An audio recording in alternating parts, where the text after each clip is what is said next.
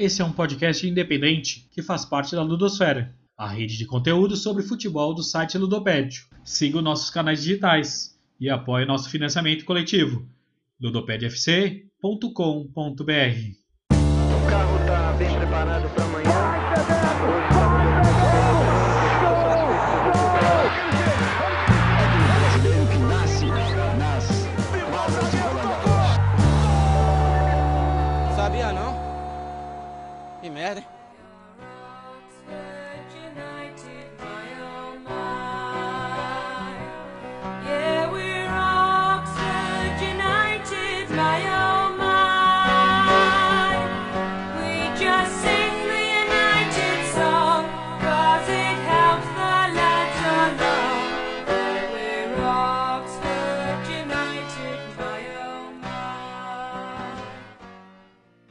Queridos ouvintes! Sejam muito bem-vindos e muito bem-vindas.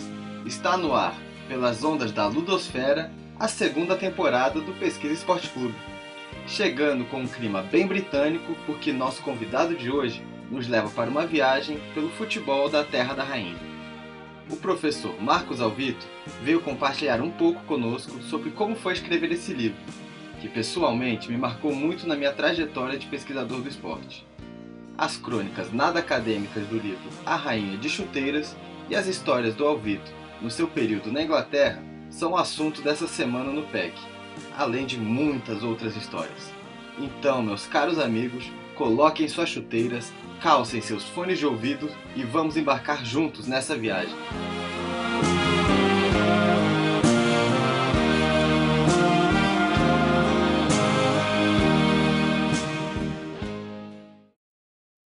Alvito, minha primeira pergunta é: a rainha calça e chuteiras?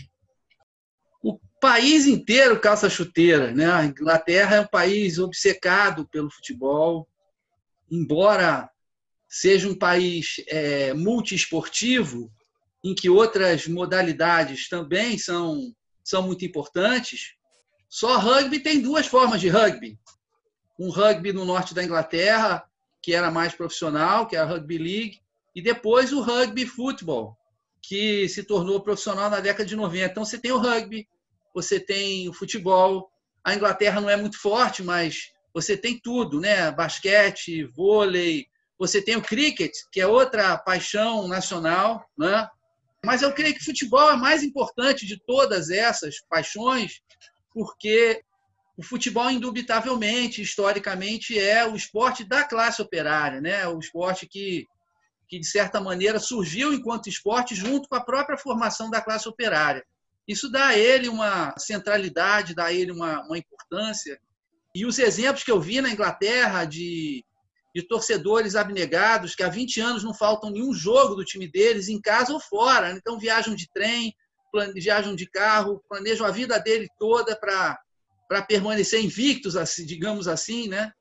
sem, sem ter nenhum patrocínio, não estão lucrando nada com isso. A gente acha que só o brasileiro gosta de futebol, mas isso é uma visão totalmente torta. Né? O futebol é, é uma paixão em diversas partes do mundo e, sem dúvida, ele é muito na Inglaterra. Eu pude ver isso no, no ano que eu passei lá.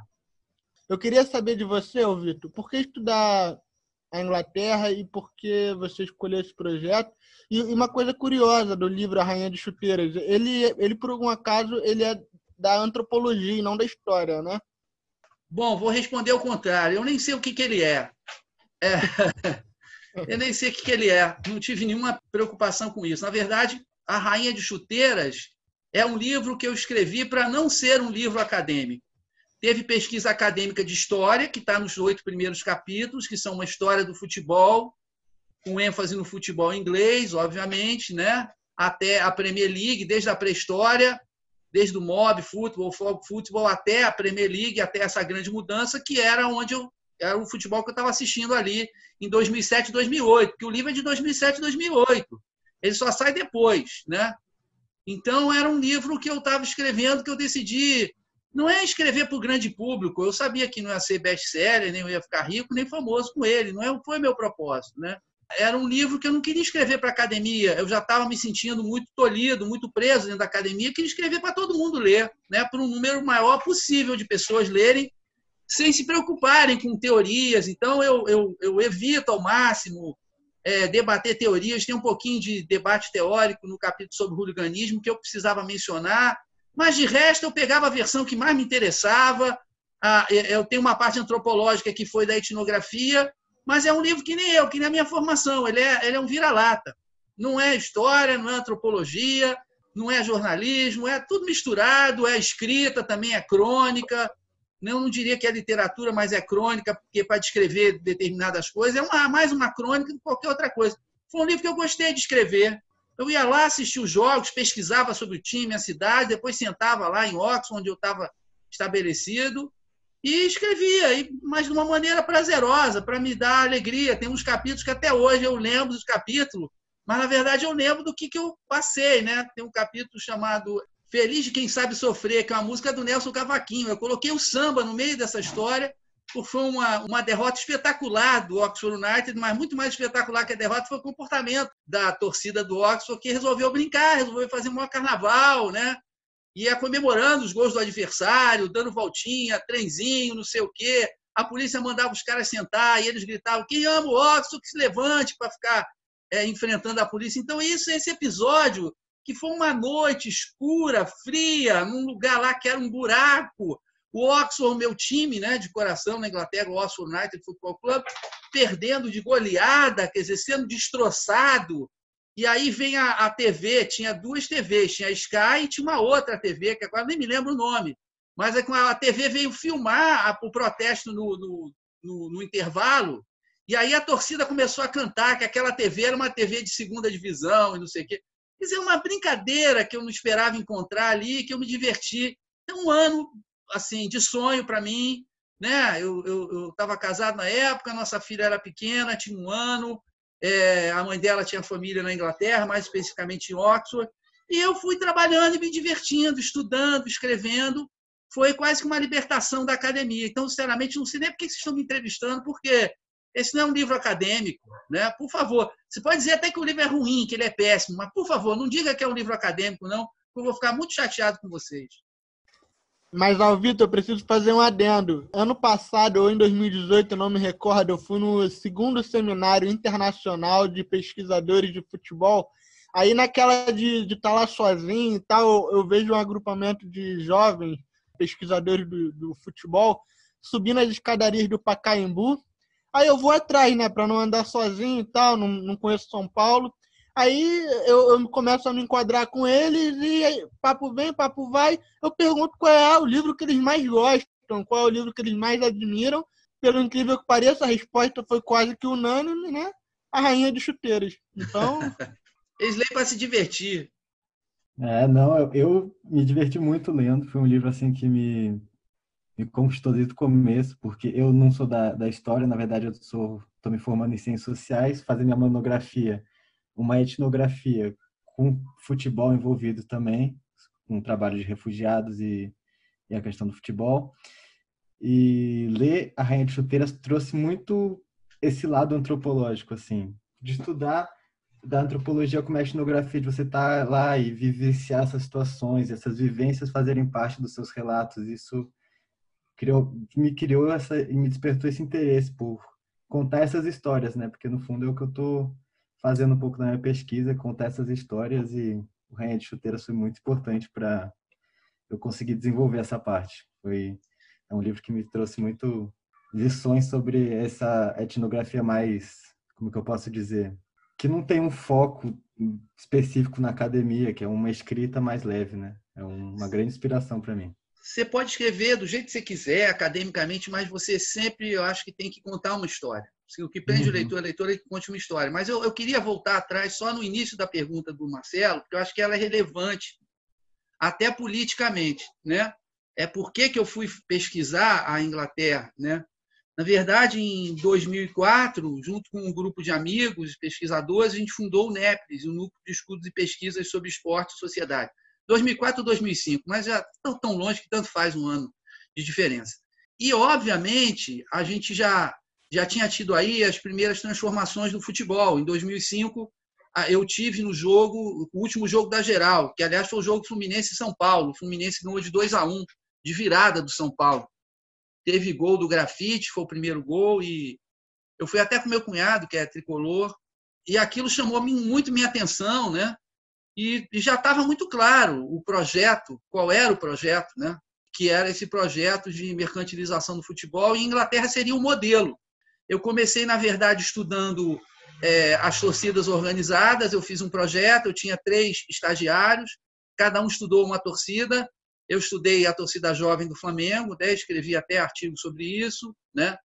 Fiz uma uma excursão com eles à Volta Redonda, que foi um verdadeiro filme de terror, que devia durar duas horas, durou quatro horas e meia, só a ida. Tá? A volta foi interminável, eu não aguentava mais, estava doido para chegar, nem, nem sei quantos dias demorou para voltar.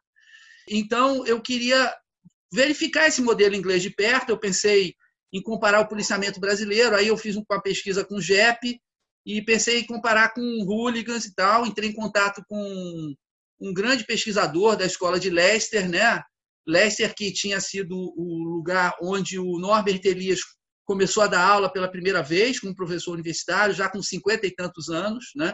E lá ele formou uma escola de, de, de pesquisadores, de antropólogos, sociólogos, para estudar a questão do hooliganismo.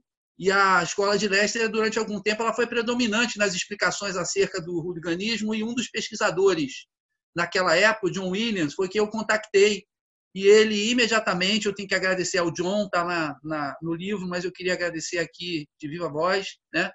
O John Williams me aceitou imediatamente para o estágio pós-doutoral, né? E o pós-doutorado não é um não é um título, é um estágio.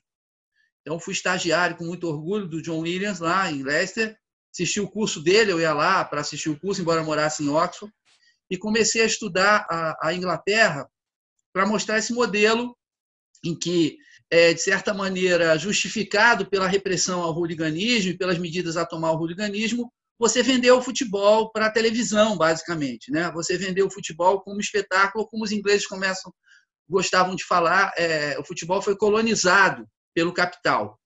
Mas o livro saiu anos depois. Né? O livro foi escrito em 2007, 2008 e ele saiu anos depois.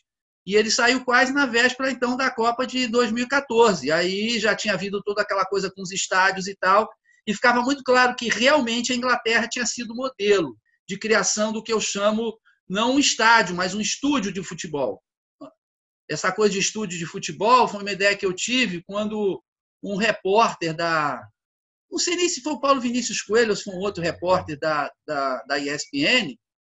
Ele estava na Copa da, da Alemanha e ele falou assim: é, não, na Copa da Alemanha, o, ah, uma Copa dessas aí. E ele falou assim, antes da Copa do Brasil, ele falou assim: é, os estádios aqui por fora são muito bonitos, mas por dentro nem tanto.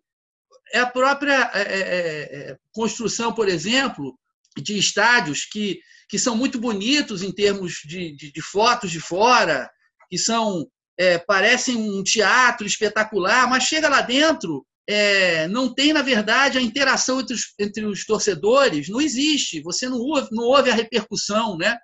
O estádio do Liverpool, por exemplo, e o próprio John me chamou a atenção para isso, ele não tem, arquitetonicamente, ele não tem nada. Ele é uma caixinha de fósforo, ele não tem nenhum enfeite. Tem estádio da terceira, quarta divisão que é muito mais bonito do que o estádio do Liverpool. Só que ele é uma caixa de ressonância tão espetacular que os torcedores de um lado e de outro podem se xingar e cantar música um para o outro. Né?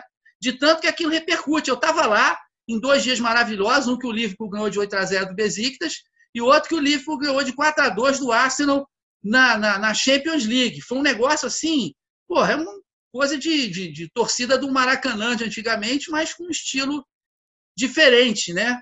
Eles são mais de cantar, eles são menos de mexer o corpo, no máximo eles agitam lá aquele aquele cachecol, né? Mas não mexem tanto o corpo, não pulam tanto quanto a gente, né?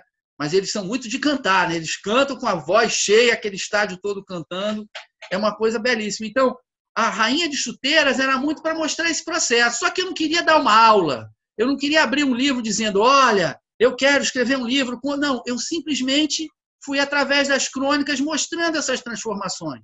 Inclusive, a última crônica, eu não digo porque ela é a última crônica, mas quem lê o livro com atenção percebe que é uma crônica sobre um time que está na, na, na, sexta, sétima divisão da Inglaterra. Então, qual a importância que, que esse time teria? Tem que ler para perceber qual é. Né? muitas pessoas que começam, vão fazer um trabalho lá, uma pesquisa fora, alguma coisa assim, encontram algumas dificuldades, seja com a língua, com a cultura lá, algumas coisas diferentes. Você pesquisando futebol, gostaria muito de saber, assim, dentro dos estádios, vivendo o futebol lá, da maneira que você viveu e da maneira que você viveu aqui, alguma coisa te fez sentir saudade do futebol brasileiro, do, dos estádios brasileiros, das, dos torcedores brasileiros, ou é simplesmente uma coisa diferente, distinta? Não, não, não sei se a, a paixão é sempre. não, a paixão é sempre individual, cada um vai sentir de uma forma, vai bater de uma forma em si. Mas em relação, assim, ao jeito que a torcida, o calor da torcida, essas coisas, todo mundo fala que é diferente. E que aqui é melhor do que lá. Eu não acho que é uma questão de melhor ou pior, e sim de maneiras de perceber e de vivenciar o esporte, né? Você, como conviveu bastante tempo lá, o que você tem a dizer? Olha, eu costumo brincar, claro que vocês estão olhando para mim e vão achar isso um exagero, mas eu sou um menino de 12 anos, tá? Menino de 12 anos é aquele que não chegou nem na puberdade, ou seja, ele está descobrindo absolutamente tudo. Então, na minha sala de aula e nas minhas pesquisas, na minha vida, eu gosto da descoberta. Eu senti saudade dos meus pais, da minha irmã. O meu filho não foi comigo, embora ele tenha ido lá e tenha visto jogos comigo e tal. Mas eu estava fascinado pela descoberta, porque eu vi fenômenos muito diferentes. Eu, por exemplo, eu frequentava os treinos do, do time do Oxford feminino do Oxford, tá? Então, era uma experiência totalmente diferente. Por que, que aquelas moças estavam querendo ser jogadoras de futebol? Elas eram jogadoras profissionais, quem elas eram, conversar com o técnico, né? Por que, que o técnico estava treinando aquele time para ganhar experiência? Ele tinha feito os cursos, mas precisava treinar como se fosse um estágio, né? Onde é que essas meninas jogavam? Onde é que elas treinavam? Eu vi times da oitava divisão, né? Eu vi a Copa a, a, a Copa feminina da Inglaterra, né? Que foi entre Arsenal Ladies que ganharam e um outro time, agora não lembro, mas num estádio lindo em Nottingham, num dia belíssimo, e praticamente só tinha mulher no estádio. As mulheres, a, a avó levando a filha, que levava as filhas, que, negócio assim, um orgulho de gênero, de estar do futebol feminino, representar para elas é, uma posição nova da mulher na sociedade. É, eu fui ver jogo na Escócia, fui ver jogo do Celtic, onde aí é um time que tem uma, uma, é uma expressão, né? Que é uma coisa louca. Como é que a Irlanda mandou para a Escócia as suas divisões, né? Entre católicos e protestantes, e elas vicejaram na Escócia, futebolisticamente falando. Quer dizer, então, cada experiência. Aí fui ver o jogo no, no, no Manchester United, isso aí, quer dizer, eu procurava variar. Ao invés de dizer, não, eu vou pesquisar esse time, eu vou pesquisar esse fenômeno. Como eu estava livre das amarras da academia, embora ainda estivesse na academia, mas eu podia pesquisar mais ou menos do jeito que eu quisesse. Aí vou conversar com, com o chefe do policiamento, que há 30 anos policia é, torcidas, para ele me falar dos hooligans. E o cara fala que a primeira vez que ele viu um hooligan foi quando um hooligan deu uma, uma garrafada na cabeça dele. Quer dizer, a minha vida era sempre diferente, os meus dias eram sempre diferentes. Desde que eu era pequeno, eu era assim: eu ia na colônia de férias da ACM com a minha irmã e durava duas semanas. Na primeira semana, os pais ligavam para a gente, para a gente não morrer de saudade, né? E aí minha mãe falava com a minha irmã, que era três anos mais nova, mas muito apegada à minha mãe. Não, mãe, estou morrendo de saudade, não sei o quê, parará. E passava o telefone para mim e falar: E aí, meu filho, tudo bem? Tudo bem, mãe. Não, mas está tudo bem mesmo, está tudo ótimo. Mas você está com saudade de mim? Não. Mas eu não sentia saudade nem da minha mãe. Se você me mandar para o Japão, se eu tiver que ficar um ano no Japão aprendendo, se eu puder aprender, eu não vou ter saudade nenhuma de nada. Tenho saudade das pessoas, mas eu coloco isso no segundo plano. Porque, como menino de 12 anos, eu prefiro aprender. Agora, a dificuldade lá na Inglaterra, eu não tive nenhuma. Né? É, eu sempre estudei bastante inglês, né? E é, a mãe da minha filha tem os pais nos Estados Unidos, a gente ia para lá também, eu estava sempre praticando, então não tive nenhuma dificuldade de aprender. A única dificuldade que eu tive foi quando eu entrevistei um pesquisador muito legal antes do jogo do Celtic, um pesquisador escocês que era amigo do John, o John que me apresentou, e eu fui fui entrevistar, conversar com ele, olha, rapaz, você sem fazer estágio para você entender o inglês do escocês não é mole não. Eu recentemente tinha um podcast da Escócia, que eu adoro o futebol escocês, adoro, sou apaixonado pela Escócia. É, bem, Highlands, adoro aquele negócio lá. E eu cancelei o podcast, porque só a voz dos caras, podcast de futebol, os caras, um entra no meio da fala do outro com aquele sotaque incrível. Eu falei, não, não vai dar, não, tá difícil, eu tenho que fazer um estágio antes. Então, essa foi minha maior dificuldade. De resto, eu não passei dificuldade nenhuma. Tive alguns momentos de aventura, voltando num carro de polícia com o oficial da operação lá, e a suboficial, né? E aí, quando eles estavam me levando à estação policial, que foi onde eu embarquei para ir para o jogo junto com eles, né? Eles recebem um, um aviso que tinha havido um assalto, uma casa de apostas. E ele, embora fosse oficial e tal, aquela coisa de oficial, vira para ela e aí fala assim: e aí, vamos lá? Tipo assim, vamos ver se a gente pega um tiroteiozinho. E eu estava no carro com eles, quer dizer, então a vida é aventura. Você acha que eu vou sentir saudade de quê? Sentir saudade de nada. Aquela era a vida que eu estava querendo. Agora, eu não sentia saudade porque eu sabia que aquilo ia acabar alguma hora. É a mesma coisa hoje. Você me pergunta assim, e agora? Você está sentindo saudade da Inglaterra? Não. Agora estou fazendo outra coisa. Estou dando aula de literatura. De vez em quando eu vou para o sertão mineiro com meu carro. Então, não há motivo para ter saudade. Eu acho que saudade, nesse caso, você está fazendo o que você gosta, o que você quer. Dificuldade. Bom, olha, uma única dificuldade eu encontrei. Essa aí é verdade. Eu era doido para dar aula lá, tá? para me deixarem dar umas aulas, falar do futebol brasileiro. Eu topava falar de tudo. Eu falo de história, falo de favela, falo de não sei o quê, mas nunca ninguém se interessou. Né? Então, aí, eu não sei se duvidaram de mim ou se não era o jeito lá deles. Numa palestra eu falei do pessoal que fundou o FC United, dessa experiência eu tive, do pessoal que fundou o clube contra o Manchester United. Eu conheci o pessoal, conheci o diretor e que fundou, um dos sociólogos que fundou, o Adam. E, e aí eu fui ao jogo, pô, e se entrevistar um jogador que ele era torcedor do do Manchester United, aí fundaram o FC United, ele virou jogador do FC United, é um negócio espetacular. Então, é, esse cara me chamou para dar uma palestra num simpósio que era mais de esquerda e tal. E eu dei uma palestra em 2007 sobre a Copa do Brasil de 2014. E eu falei exatamente o que, ia acontecer. Os escândalos, a utilização política, o Caixa 2, tudo, tudo, tudo. Pena que eu não tenho essa palestra gravada. Eu acho que eu não tenho o PowerPoint, foi um PowerPoint, tá?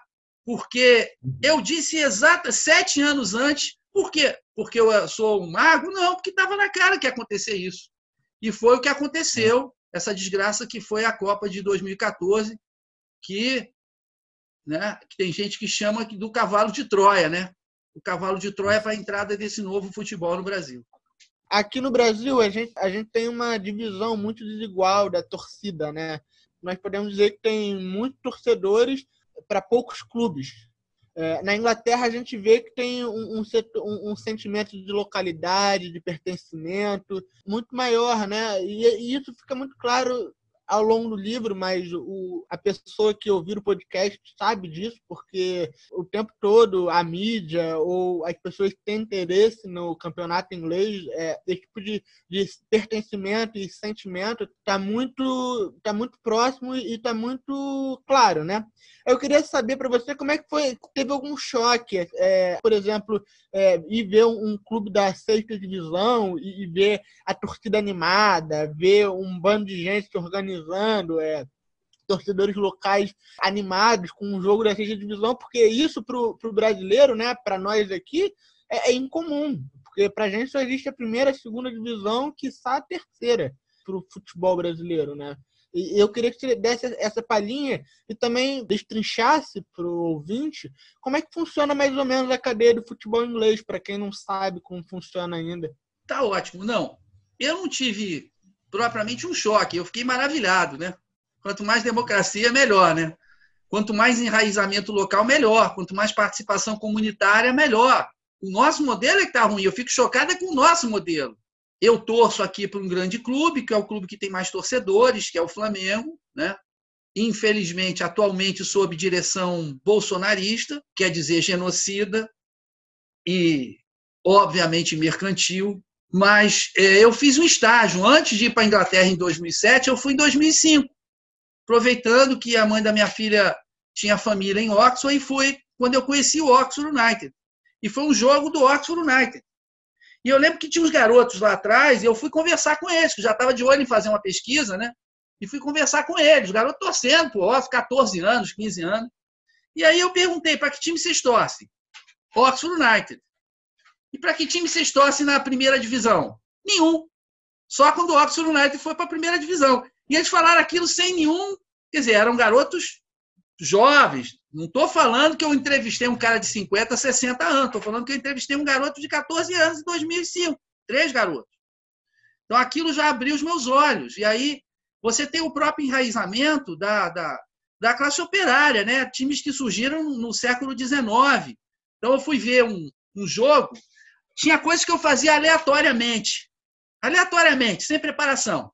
A mãe da minha filha nasceu num lugar chamado Leamington Spa. E Leamington Spa era uma, uma cidadezinha onde tinha banhos termais e que a rainha ia lá. Mas eu não procurei saber nada sobre Leamington Spa, só o horário do trem. E fui para lá porque eu sabia que tinha um time, procurei saber se tinha um time. É o tal time que estava na oitava divisão. Né? Cheguei lá, descobri que além de, de estação termal, tinha sido um lugar onde havia uma fábrica de freios. E o time tinha nascido da fábrica de freios. Então, o lema do time era Go on brakes, quer dizer, vambora freio. Negócio meio né, contraditório, vambora freio. Ou freio ou vai embora, né? Não dá para fazer as duas coisas ao mesmo tempo.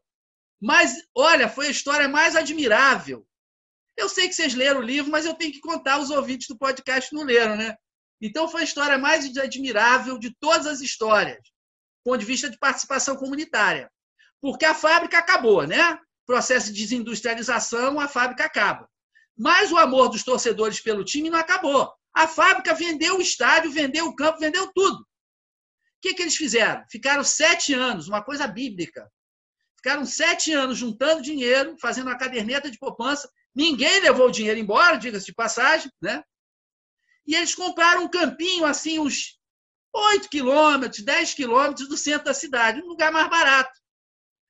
Olha, um time da oitava divisão, quando você desce no trem, já tem a van com o escudinho lá do time te esperando. E você não paga. Te levando para o estádio, onde você vai pagar o seu ingresso baratinho, para os moldes da Inglaterra.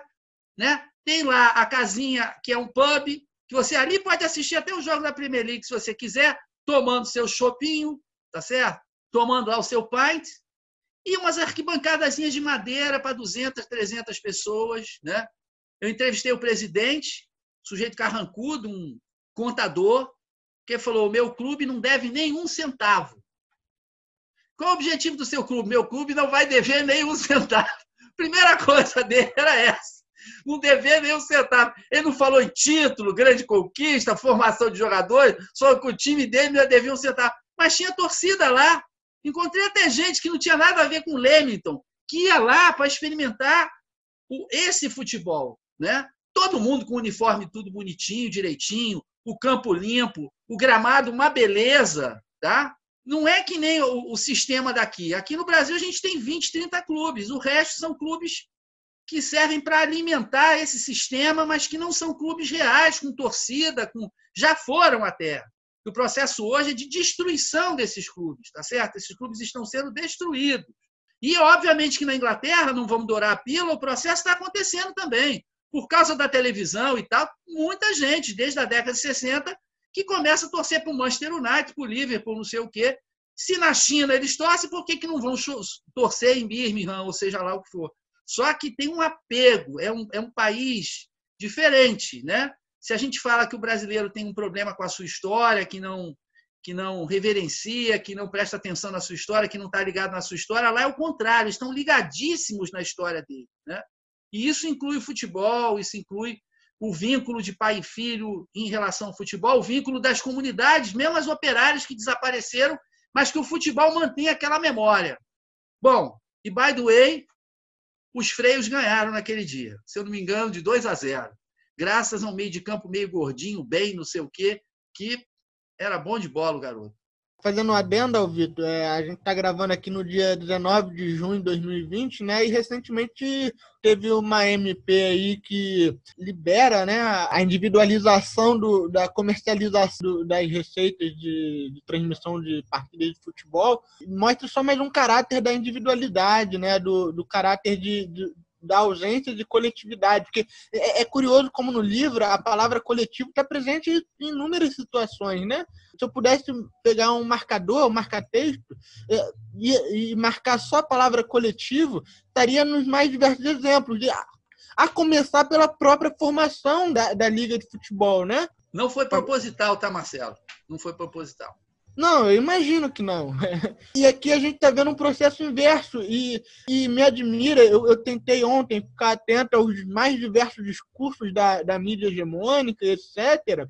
E o que as pessoas diziam é, é uma falta de, de sensibilidade, de conhecimento sobre as culturas, as, as, as, distintas culturas entre o futebol na Inglaterra e o futebol no Brasil, a forma de viver, vivenciar e gerir o futebol. Isso me assustou, porque teve alguns, alguns profissionais da comunicação que falavam: não, esse processo aconteceu na Inglaterra. Primeiro cresce a desigualdade e depois estabiliza. Só que nisso ele não leva em conta a cultura, a, a, a nossa, nossa particularidade aqui, não leva em conta a, a questão da desigualdade entre os clubes, que já é gritante, né?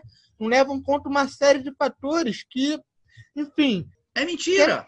É... Exato. A desigualdade cresceu e continua crescendo. Aliás, para retomar parte da pergunta que você fez, não me façam nunca duas perguntas, que eu vou pegar uma e emburacar depois, mas eu lembro da outra, que era sobre como o futebol está estruturado na Inglaterra. Né? Na verdade, historicamente, né, o futebol na Inglaterra, enquanto competição, a própria ideia de campeonato, porque antes não tinha campeonato, os clubes se convidavam ao outro e jogavam, só isso foi de um grupo, sobretudo, de comerciantes que criaram a Football League. Tá? Então, primeiro só tinha uma primeira divisão, depois surgiu a segunda, depois surgiu a terceira, surgiu... até que eles chegaram no modelo canônico. Football League, quatro divisões, 92 clubes, em quatro divisões. Tá? Esse foi o modelo canônico de final do século XIX até a Premier League, dizemos, quase 100 anos, esse modelo. Tá? Menos porque a quarta divisão demorou um pouquinho para chegar, mas o modelo já estava feito né, no final do século XIX. Bom, a Premier League o que, que foi? Foi exatamente para burlar o modelo da Futebol League. O modelo da Futebol League era um modelo redistributivo. Metade dos recursos iam para a primeira divisão, divididos igualmente entre os clubes. Se o Liverpool estava na primeira divisão, o Manchester United estava e o Wolverhampton estava, eles ganhavam a mesma coisa. Tá? Isso inclui os contratos da televisão, tá? Inclui tudo. Bom, mas principalmente os contratos da televisão, que durante muito tempo foi com a BBC. Não pagava tanto, mas para os clubes era muito dinheiro. Futebol era outro tipo de negócio. Bom, é, a segunda divisão ganhava 25%. A terceira ganhava 12,5% e a quarta ganhava 12,5% também. Então, nesse processo, pelo menos 20, 92 clubes na Inglaterra tinham recurso garantido e que era suficiente para montar suas equipes. A Premier League surgiu, na verdade, de uma mutreta, de uma empresa, a, a British Sky, que aqui é a Sky, né? que queria roubar da BBC a transmissão, né? e que fez um acordo com os clubes da primeira divisão. Mas esse acordo era valioso por quê? Primeiro, porque eles iam pagar muito mais, e segundo, que iam pagar numa outra modalidade, a pagar mais para o Liverpool do que o Wolverhampton, mesmo que o Wolverhampton ou o Birmingham estivessem na primeira divisão. E assim foi. Eles romperam um contrato que não poderiam ter rompido, foi ilegal. A Premier League ela surgiu ilegalmente, tá? E para beneficiar os grandes clubes. Então, na Inglaterra, eu leio uma revista que sai mensalmente, que se chama When Saturday Comes, que é uma melhor revista que tem sobre futebol inglês que é da perspectiva de torcedores. Surgiu como fanzine e agora é uma revista. Pô, todo mês tem o quê? Clube que entra em falência, clube que acaba, clube que está se acabando. O tempo todo tem isso. O tempo todo tem a história desses clubes pequenos que estão desaparecendo. Essa diversidade do futebol inglês ela está indo para o espaço. E quem está matando essa diversidade de futebol lá, como cá, é a televisão. Sabe, eu sou apaixonado por futebol, gosto muito de futebol, mas você vê um jogo de futebol que é jogado só para as câmeras, fica muito escancarado, né? Que aquilo é um estúdio de futebol, não é um estádio. Os torcedores que eventualmente vão são apenas para compor o cenário mesmo, para gritar e tal. É, é, a plateia do Silvio Santos, entendeu? Mas aqui não é feito para eles. Não, há muito tempo que não é feito mais para os torcedores, desde a década de 70, de 80, sei lá, que é um espetáculo feito para televisão. A gente tem que enfrentar esse fato. Então tem que ter uma política, porque o futebol no Brasil, por exemplo, ele é um sistema. Como a gente sabe, sistema é um conjunto formado por elementos que estão articulados. Você não pode achar que se você desarticula vários elementos desse sistema, os outros elementos vão ficar no lugar onde eles estão. O Flamengo está cavando a própria cova. O Corinthians está cavando a própria cova. O Palmeiras está cavando a própria... Os superclubes que estão começando a surgir estão cavando a própria cova. Né? Por quê? Primeiro que diminuir a competitividade dos campeonatos. Na Alemanha, o Bayern foi campeão pela oitava vez. Em Portugal só existem dois times. Né? O Sporting é o time da, de coração da minha mãe, então também é o meu time de coração. Mas quanto tempo o Sporting não ganha alguma coisa? Né? Só Benfica e Porto, Benfica e Porto, Porto e Benfica. E aí você vai para a França, PSG, né? Você vai para a Inglaterra, há quanto tempo um time médio não ganha? Tá, teve o Leicester, que foi um verdadeiro milagre, né? Ganhou, um milagre, mas uma coisa absolutamente sensacional. Mas você tira o Leicester, não teve mais ninguém. Né? Teve uma época que o Manchester United ganhava ano sim, ano não, era Manchester United e Chelsea, Chelsea Manchester United. Então, é óbvio que isso enfraquece o sistema como um todo. Essa visão que você está mencionando, dos clubes poderem negociar, isso é a visão liberal clássica. É cada um por si, né? E a TV explorando todos. Você pega a seleção brasileira, você vê o seguinte: o Domingos da Guia surgiu no Bangu, o Leônidas da Silva surgiu no Bom Sucesso. Vão surgir hoje, o Ronaldinho só surgiu no São Cristóvão, porque não tinha dinheiro para pagar passagem para o Flamengo. Que era para ter surgido no Flamengo. Tá certo? Então, é, quando você enfraquece os elos desse sistema, que tem clubes pequenos aqui que têm, ou que tinham, uma representatividade. Eu tive em, no Amazonas, eu tive em Manaus, e aí, essa história, essa história vale a pena contar. Deve ter sido um dos últimos seminários que eu fui em Manaus. Isso não está no livro. Tá? Atenção, ouvintes do podcast, isso aí não está no livro, só vocês vão saber. Eu fui num seminário em Manaus, de antropologia, e era sobre cultura, né? Cultura, cultura urbana, e eu estou assistindo o seminário, aí todo mundo só ficava falando da cultura amazônica, indígena e não sei o quê. Tá ótimo. Mas, pô, primeiro eles falaram de um centro de candomblé. Aí eu estou olhando, bom, centro de candomblé é indígena? Não é, né? Tá? Depois eles falaram dos cantadores de, do boi, que todos eles eram negros e sofriam preconceito. Falei, então o negócio de boi também não é indígena, não, né? Também é negro. Dizer, os caras estavam querendo vender a ideia, o governo de lá querendo vender a ideia de uma cultura manauara, indígena. Mas a raiz, como no Brasil todo, da cultura popular, era negra. Aí eu, aí eu pensei, poxa, tem um Rio Negro correndo por debaixo dessa cultura manauara aí desses caras. Rio Negro, Rio Negro é um time daqui. Vou comprar a camisa do Rio Negro. Aí fui para o centro de Manaus comprar a camisa do Rio Negro. Ha! Nem Sherlock Holmes ia achar a camisa do Rio Negro lá. Tinha do São Paulo, do Barcelona, do Manchester United, do Flamengo. Acho que tinha até do Fluminense, Marcelo, para você ficar feliz. Não tinha, não, mas vou mentir para o Marcelo ficar feliz. Então, é... mas tricolor lá era o São Paulo. Aí eu comecei, eu fui nas lojas de material esportivo. Não, a gente não tem. Aí cheguei numa loja, o cara ficou olhando para mim, viu que eu queria tanto aquela camisa do Rio Negro. Falou: o senhor quer realmente a camisa do Rio Negro? Eu falei: quero. Qual é o motivo? Aí eu falei para um clube que ganhou sete vezes o campeonato amazonense, ele olhou para mim, tipo, esse carioca sabe de alguma coisa. Né? Foi no Wikipedia, mas não tem. Mas eu procurei saber, né? Aí falou: aqui em cima nós estamos fazendo camisa do Rio Negro, porque os diretores fizeram uma encomenda. Se você encomendar a camisa do Rio Negro, um dos mais importantes clubes de Manaus e do Amazonas, você não tem nenhuma camisa do Rio Negro. Tá? Então, o campeonato amazonense, que é maior barato, que tem gente que viaja de lancha, dois dias de lancha, para jogar. Imagina! Negócio sensacional. Mas não tem mais torcedor, ninguém mais torce para aqueles clubes, são fantasma. Só se a TV do cara tiver quebrada ou a TV do bar tiver quebrada, não vai dar para ver o jogo do Manchester United, ele vai ver o jogo lá dos, dos caras jogando lá num gramado arrebentado. Então, o Amazonas já teve futebol? Já teve algum futebol. Vocês não vão pegar isso, mas teve um meio de campo do Botafogo, um lourinho chamado Berg, bom jogador, que veio lá de, veio lá de Manaus. Hoje em dia ele vai vir de lá? Não. Não vai vir. Porque não vai ter nem a mínima condição de futebol profissional. A média do campeonato lá é 700 pessoas. Pô, faz um churrasco aí, dá 700 pessoas. Então, o futebol está sendo a sua estrutura mais elementar, enraizada, comunitária, ela está sendo assassinada no mundo inteiro. A televisão está matando isso no mundo inteiro. É isso que está acontecendo.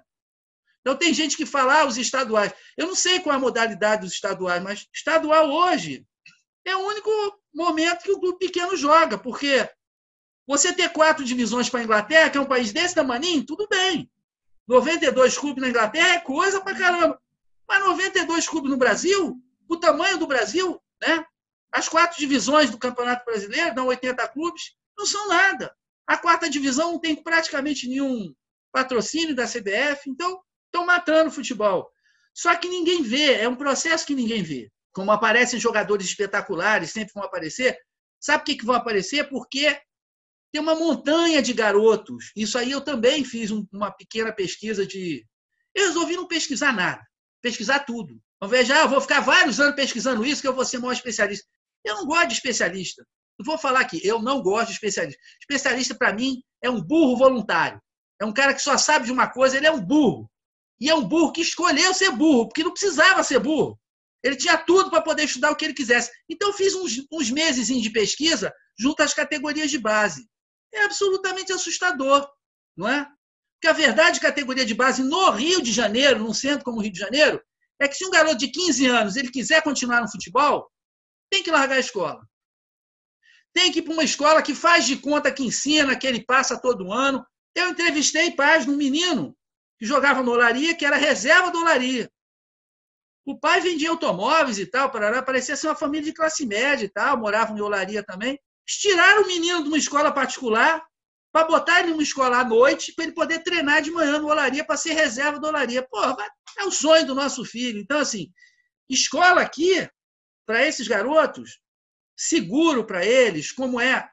Pô, tem muita, muita mutreta envolvendo criança, os gatos continuam a existir. Eu fui ver um jogo, sub de 15, sub 17 do Vasco, não me lembro mais o, o ano. Pô, entrou o sub 15, só tinha garoto imenso. Aí jogou o sub 15. Daqui a pouco entrou o sub 17 do Vasco. O sub 17 era a metade do sub 15. Eu não entendi aquilo. O sub-15 era para ganhar, tá? Então eles pegavam o garoto gato que tinha 18 anos para jogar no sub-15. O goleiro, segundo o senhor que estava do meu lado, era casado, tinha dois filhos e uma barba espessa, tá? Nas férias. E o sub-17 não, não era mais para ganhar, era para levar os garotos para profissional. Aí sim eram os garotos bons de bola. Estão entendendo o que estou falando? Uma coisa louca que você vê olho nu. Então, o futebol brasileiro é uma zorra e eles vão destruindo, eles vão destroçando. O meu próprio clube, eu estou totalmente contra o Flamengo voltar né, da maneira que voltou. É um, é um desrespeito você voltar do lado de um hospital de campanha, cheio de gente com Covid no respirador. É uma, sabe, é uma ofensa ao Maracanã, é uma ofensa ao futebol, é uma ofensa à humanidade você fazer um negócio desse. Eu nem vi. Eu, tá, eu sou Flamengo, procurei saber quanto foi, mas eu nem vi o jogo, não vi os gols. Foi meu protesto. Seguinte, Vitor, eu queria voltar, sair um pouco da, do futebol brasileiro e voltar um pouco para a Inglaterra, se você me permite, porque quando eu estava pensando, pensei essa pergunta, você estava falando das questões dos estádios, dos estúdios, né? Falou, comentou também na questão do Liverpool e tudo mais. E um, um dos capítulos que eu gosto mais do seu livro são aqueles dois que você trata justamente do Liverpool, né? Que é o clube, é o, acho que se eu não me engano é o nome do cântico do Liverpool, You Never Walk Alone, no clube e a partida, né? Que você trata justamente da partida contra o Arsenal. E, e eu queria justamente que você, se pudesse, fizesse um, um, um parâmetro, né?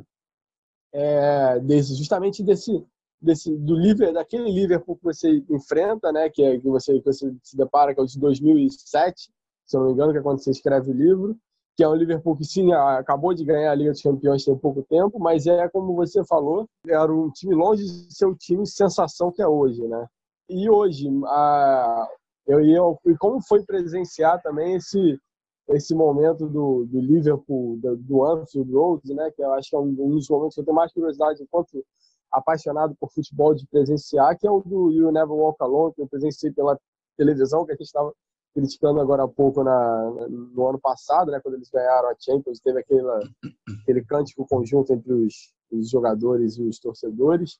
E é, eu acho que é basicamente um, tecer um comentário sobre isso, se, se comparar esses dois momentos né, do, do Liverpool hoje, Liverpool daquela época, como é que foi presenciar isso tudo, todo esse, isso que envolve o Liverpool enquanto um dos maiores clubes da, da, da Inglaterra, se não o maior? É, eu vi dezenas de jogos na Inglaterra, né? De times de várias divisões, diferentes campeonatos, diferentes formas de campeonato. E sem dúvida, é, o jogo com uma maior participação, uma participação mais espetacular da torcida que eu vi, foram os dois jogos que eu vi em Liverpool o 8 a 0 sobre o Besiktas e o 4 a 2 sobre o Arsenal. Sobretudo esse segundo, porque obviamente era a Champions League e, era sobre um grande rival de Londres, tem essa questão do norte da Inglaterra versus Londres. Mas Liverpool é uma cidade é, muito especial, né? Liverpool é um porto, eu visitei as docas, inclusive, era um lugar de é, digamos assim, que a gente tinha mais um lumpen proletariado, né? pessoas que trabalhavam como estivadores, né? como carregadores. Ao contrário de Manchester, Liverpool não teve uma, uma revolução industrial, não teve uma industrialização importante. Então, foi uma cidade que sempre lidou com o subemprego, com o desemprego, com o empobrecimento. Depois da Segunda Guerra Mundial, Liverpool praticamente ficou a metade do que era, né? E o Enfield onde atualmente está o estádio Enfield, é uma das regiões mais empobrecidas da Inglaterra, com maiores problemas sociais. Então, você tem aquele estádio espetacular e você tem uma porção de casas fechadas com tapumes, madeira, aquela madeira martelada no lugar onde antes tinha a janela para as pessoas não poderem entrar, não poderem não poderem invadir, né?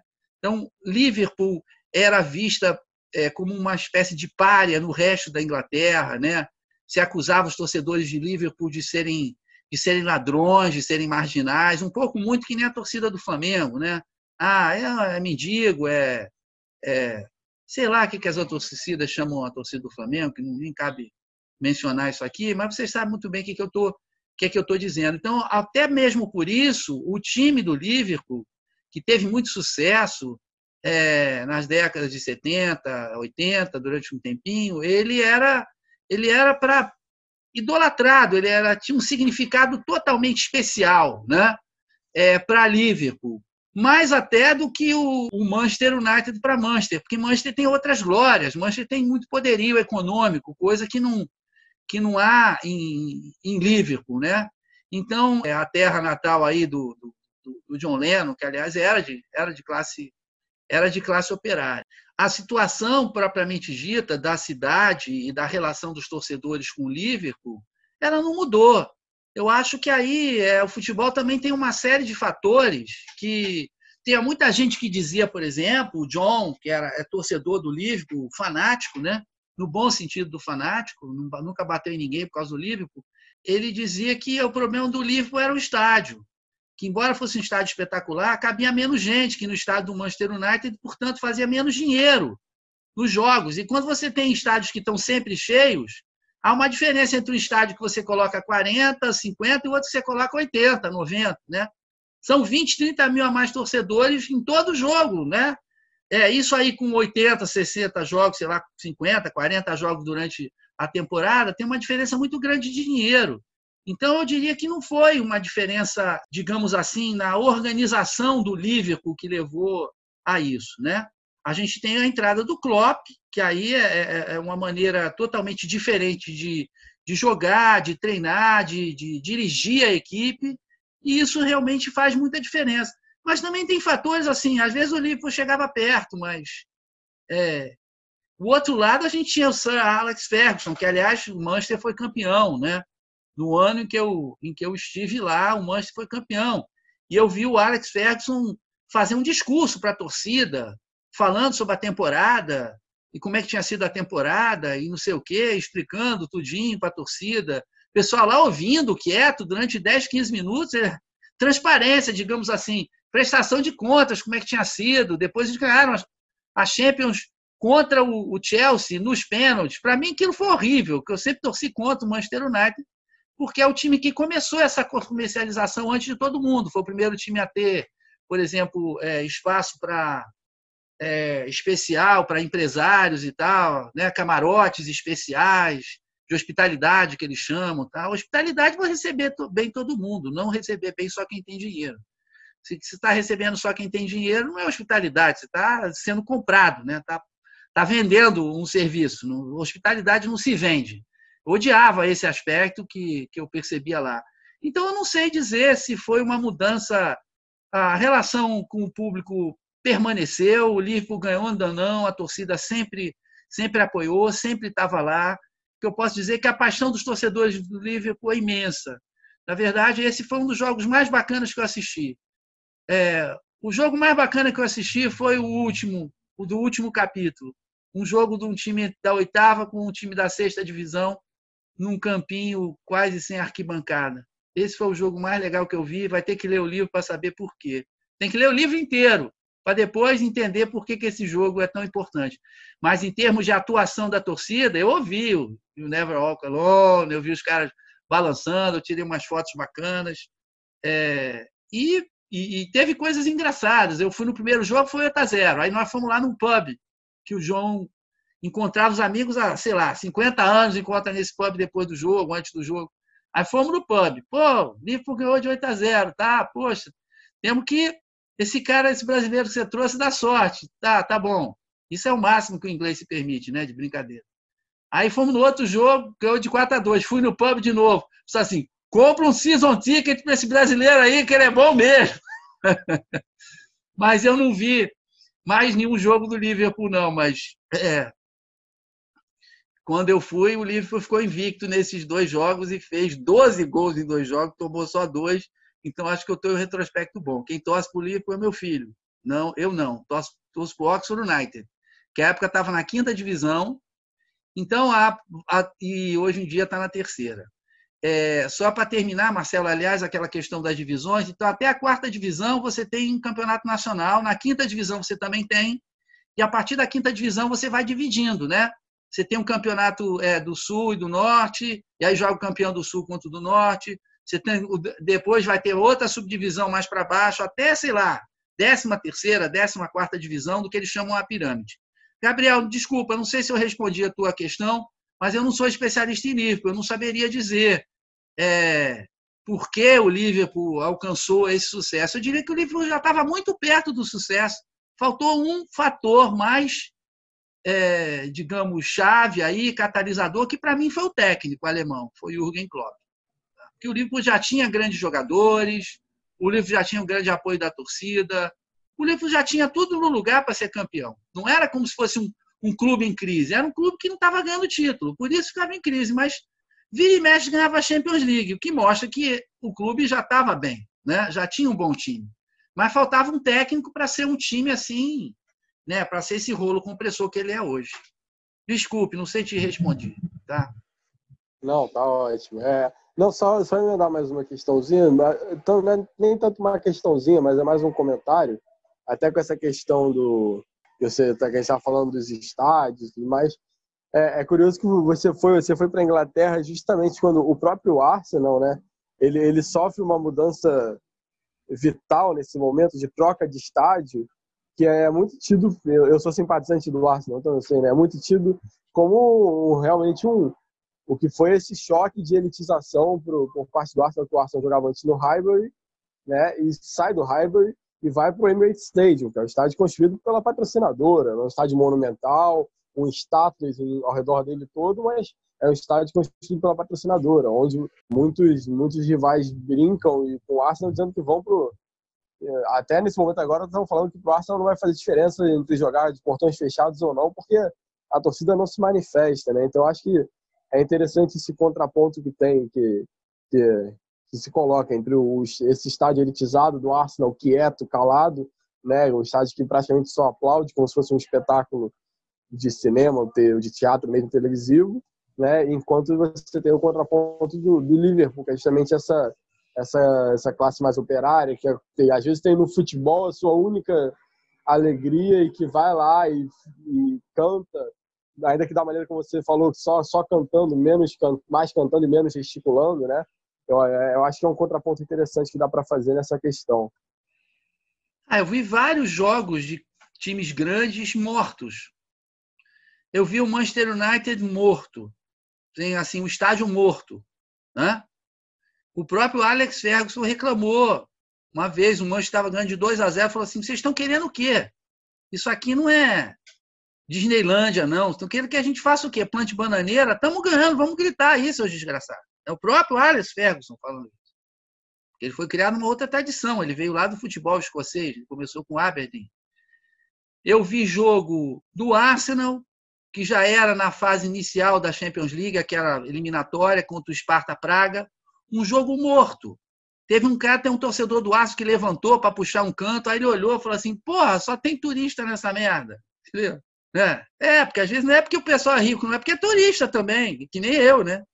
É, eu vi um jogo do Chelsea, é melhorzinho, era o último jogo da temporada e tal, sou um pouquinho mais animado, mas nada, nenhum dos quatro, dos quatro, os jogos mais animados que eu vi foram realmente do, do Arsenal. E foi muito raro eu ver jogo que. Eu descobri o seguinte, sabe, Gabriel, que agora, nesses jogos, já tem ligas que estão colocando um som na televisão como se fosse a torcida, né? Até a torcida xingando o juiz, tudo, etc.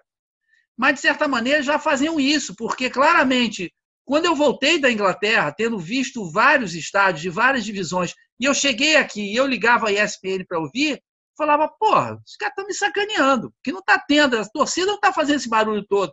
Eles iam pegar, botar o microfone com dois ou três, que talvez até pagasse para isso, entendeu? E aumentavam o som, a gente ouve os jogos da Premier League que a gente ouve, mesmo com torcida, tem o som, o ambiente falsificado. Eu tenho certeza absoluta. Eles falsificam o ambiente para mandar para o mundo todo uma impressão. Porra, se isso não é a moda do futebol, pelo amor de Deus, futebol com claque. Mas é isso, é o espetáculo televisivo, é essa história. A dona da bola é a televisão. Ao Vitor, eu vou, vou emendar numa pergunta, mas antes eu vou fazer uma breve reflexão, né? Você tem um capítulo chamado A Extinção do, do Jogador Inglês. E recentemente eu, eu, li uma, uma reportagem do Gerd Denzel para DW e, e, também vi ele comentar num, num podcast correspondente Premier também, que é, aliás é, é, é, bem, é bem bom.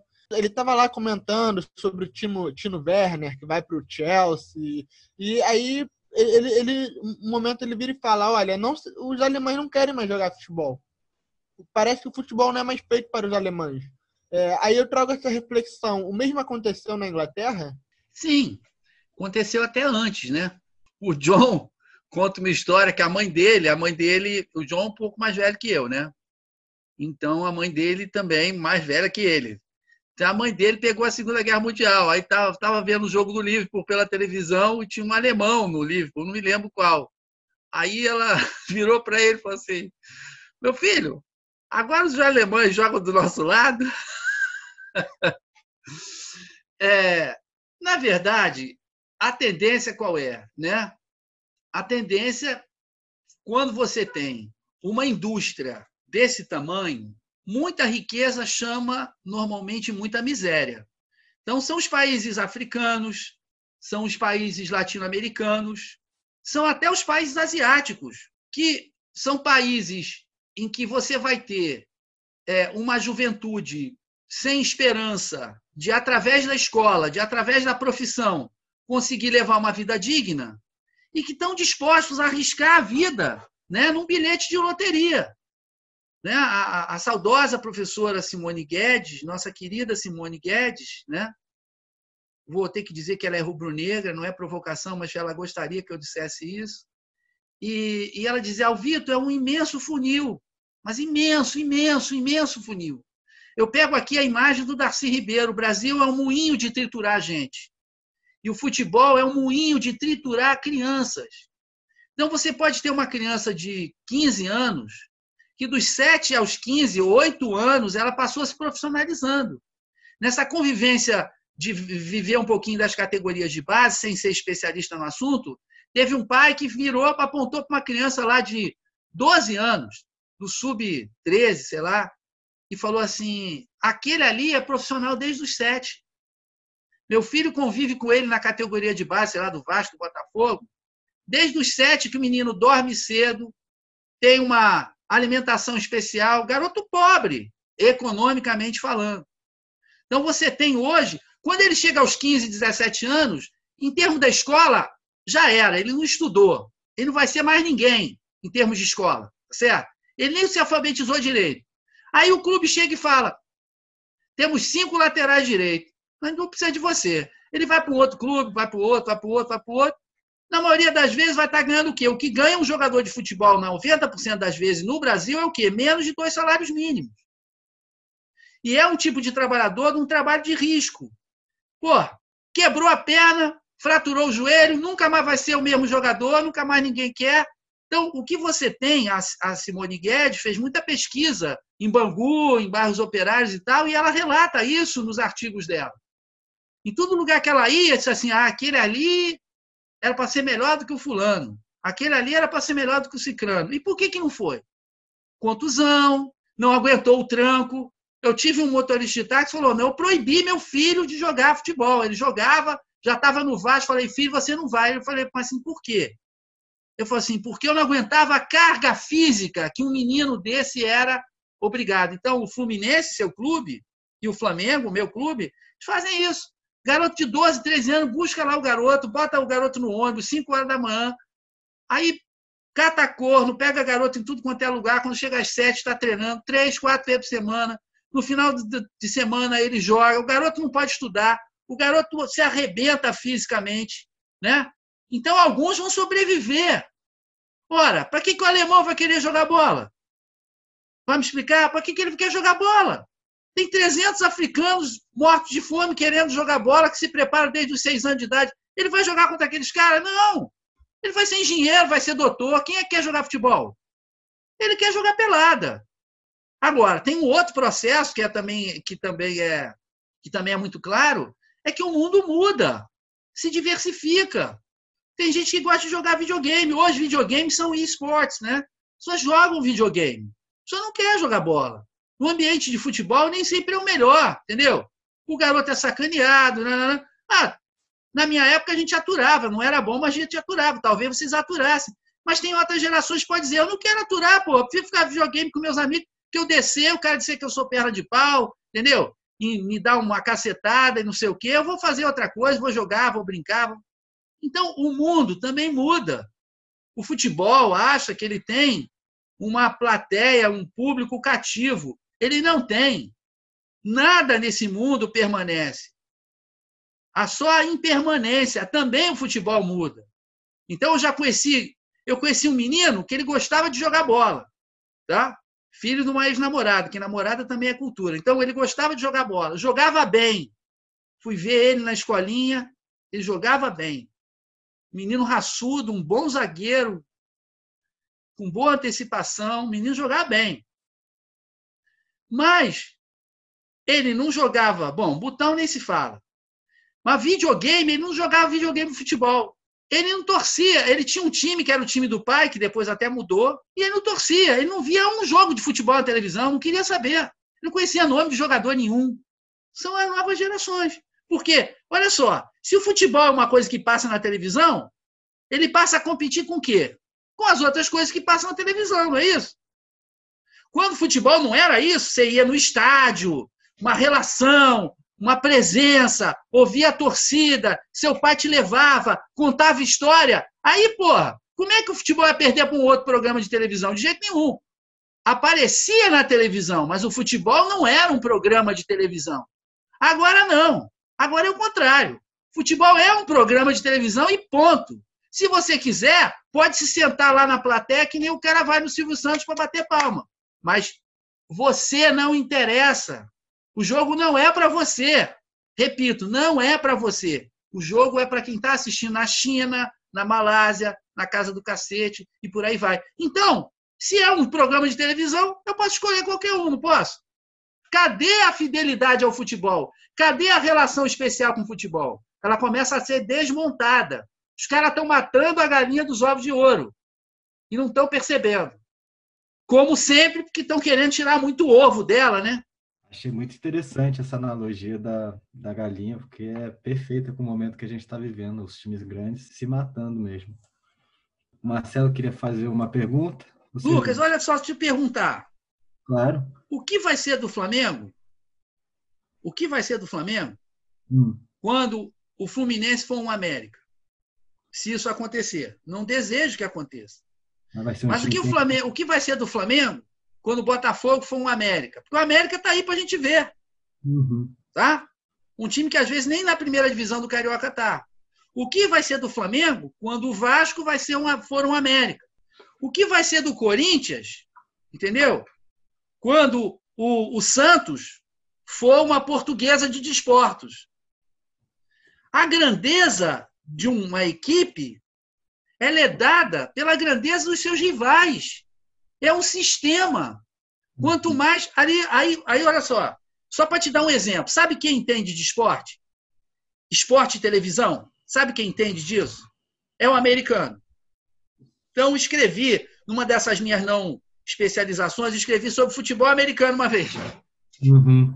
Tá lá, escrevi sobre o filme Jerry Maguire. Tá no filme Futebol e Cinema, Diálogos, organizado por mim e pelo professor Vitor Melo, da UFRJ. Então, o futebol americano. Só um adendo, é da editora FGV. Tá. Para quem quiser procurar aí, porque eu, eu, eu comprei esse livro. Tá. Então, os maiores salários do mundo, se você vê a carga mesmo de salários, é da NFL. As maiores, maiores públicos da NFL. Os maiores valores de equipes da NFL. Então, porra, por que, que o sistema da NFL dá tão certo? Sabe por quê? Porque quando fundaram a NFL já tinha televisão Uhum. nos Estados Unidos. Então, eles disseram assim: olha, o cara que organizou falou assim: tem duas maneiras da gente ver esse negócio. Tem a maneira que os times de futebol vêm, tá? Que é assim: nós somos uma porção de restaurantes na mesma rua competindo um com o outro. Se o cliente for para um, ele não vai para o outro. E desse jeito a gente, ó, se ferra. Porque não tem cliente para todo mundo. Ou a gente pode pensar o nosso negócio da maneira seguinte: nós somos o mesmo restaurante, cada um em uma cidade, para pegar todo esse público. Então a NFL, esses caras não falam isso, né? Mas a NFL, eles brincam que é um bando de proprietários capitalistas, né? Com práticas socialistas. O que eles chamam de práticas socialistas é o seguinte: o dinheiro que o New York, é, é, que o Dallas Cowboys ganha, todo o dinheiro que o Dallas Cowboys ganha, ele é vender boné do Dallas Cowboys, camisa do Dallas Cowboys. Ele vai para um fundo da NFL que é redistribuído para todas as cidades, para os times das, das diferentes cidades. Então, o Green Bay Packers, né? É uma cidade desse tamaninho e foi campeão da NFL não sei quantas vezes. Com o quê? Com o dinheiro que ele fez em Green Bay, nem a pau. Com dinheiro que foi redistribuído de Nova York, de Chicago, de Washington DC. E aí, o que, que acontece? Pô, tudo quanto é time é casca grossa. É difícil, né? Você tem um time que fica mal muito tempo, ficou mal muito tempo, isso tem na NBA também. Você tem o draft, em que você pega os melhores jogadores da universidade para jogar no time que está fraco. Os caras, pelo menos dois anos, eles jogam ali. Qual é o modelo de futebol? É o contrário. Sabe que a porcaria do Bayern Munique ganha? Ninguém fala isso. Pô, uma das indústrias químicas mais poderosas do mundo, que é a Bayern, né? Os caras têm dinheiro a rodo. Quando um jogador, o que o Bayern fez, quando o Bayern ia jogar contra o Borussia Dortmund, na final da Champions League, eles compraram o Goetz na véspera. Porra, e a FIFA não faz nada? Depois, eles no ano seguinte compraram o Lewandowski.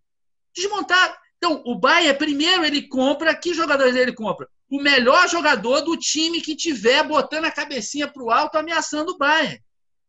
Não é simplesmente, ah, o Bayern é maravilhoso. Eu vejo repórter falando, O Bahia é um filho da puta, entendeu? Desculpe a expressão latina. Mas é aquele cara que vai lá, vai roubar os melhores jogadores. A gente tem coisas hoje desse poder econômico, né, que se rende ao poder econômico, que eu não, sinceramente não entendo. Como é que você pode, no meio de um campeonato, permitir, no meio do campeonato, comprar jogador do outro time? Está na cara que os times mais fortes vão lá pegar os melhores jogadores, ou dos times não tão fortes, ou dos fracos. Qual é o valor esportivo disso, gente? É dinheiro? Então vamos jogar a porcaria do banco imobiliário logo? É esse o modelo que a gente tem hoje. É, é- é curioso esse caso que você citou dos esportes americanos, que eles são interessantes, que os jogadores, eh, como você estava falando, né, os jogadores não pertencem aos clubes, eles pertencem às ligas, né? Então, e, e os clubes, eles, eles só podem contratar, como no futebol, por exemplo, o jogador, se o jogador tiver no que eles chamam de free agent, que é o nosso passe livre, né? Se o jogador não tiver em passe livre, a única coisa que esses caras podem fazer é trocar os jogadores. E aí você tem, sei lá, um, um LeBron James, vamos dizer assim, na NBA lá. Se você quiser o LeBron James, você vai ter que dar um, um quinteto titular inteiro para o time para ele poder conseguir o LeBron James. Perfeito, você tem um teto de gastos. Que queira ou não, os times das cidades mais importantes, como New York Knicks e tal, se pudesse, compravam o mundo inteiro, mas não podem. Estão proibidos. Tem que montar o time devagarinho, pegar o pessoal do draft, trocar, contratar só o free agent.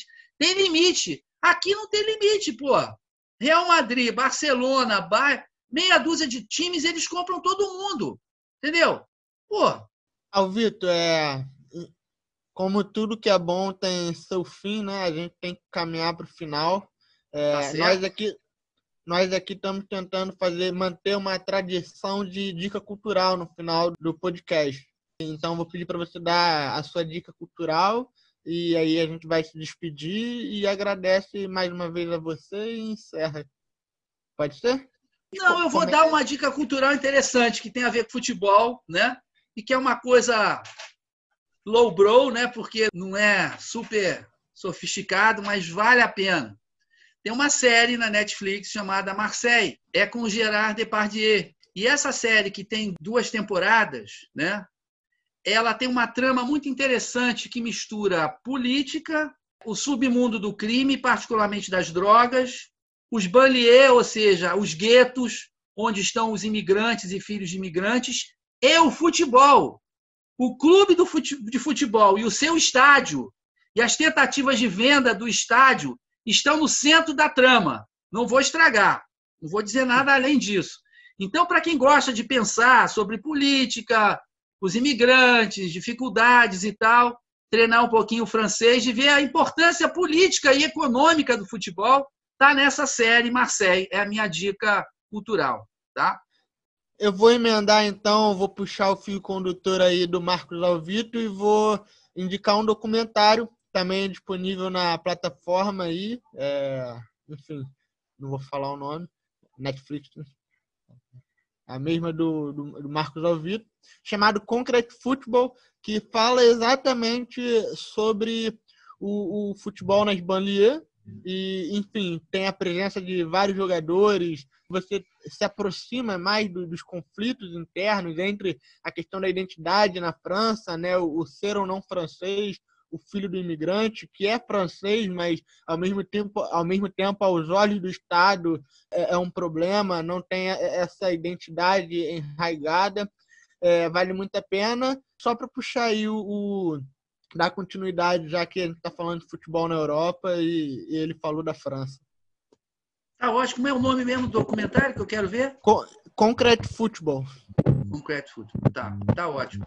Tá bom. Eu, eu vou seguir também no, nos serviços de streaming.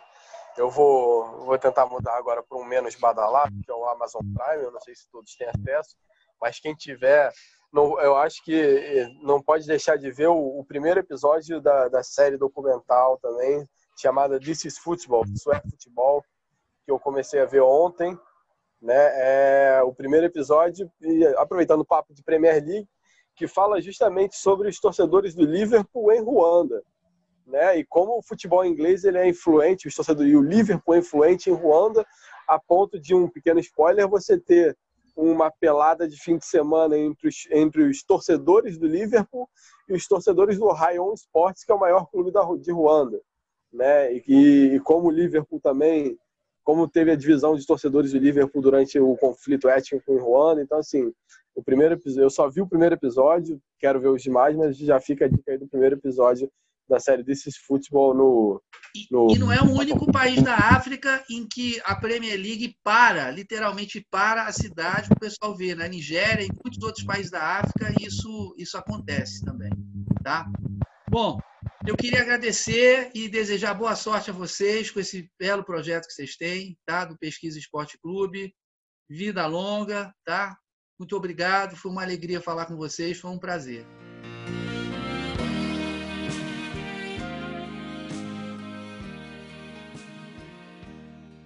Vai chegando ao fim mais um Pesquisa Esporte Clube. Antes de encaminhar para os agradecimentos, eu gostaria de convidar você, pesquisador do esporte, que venha construir esse espaço conosco. Entre em contato pelo e-mail pesquisaesporteclube@gmail.com contando um pouco da sua pesquisa, que tem espaço para todo mundo aqui. Quero lembrar também que a nossa primeira temporada está toda disponível na Ludosfera, assim como uma infinidade de conteúdo sobre esporte e também no site do Ludopédio. Assim você pode ouvir a qualquer hora.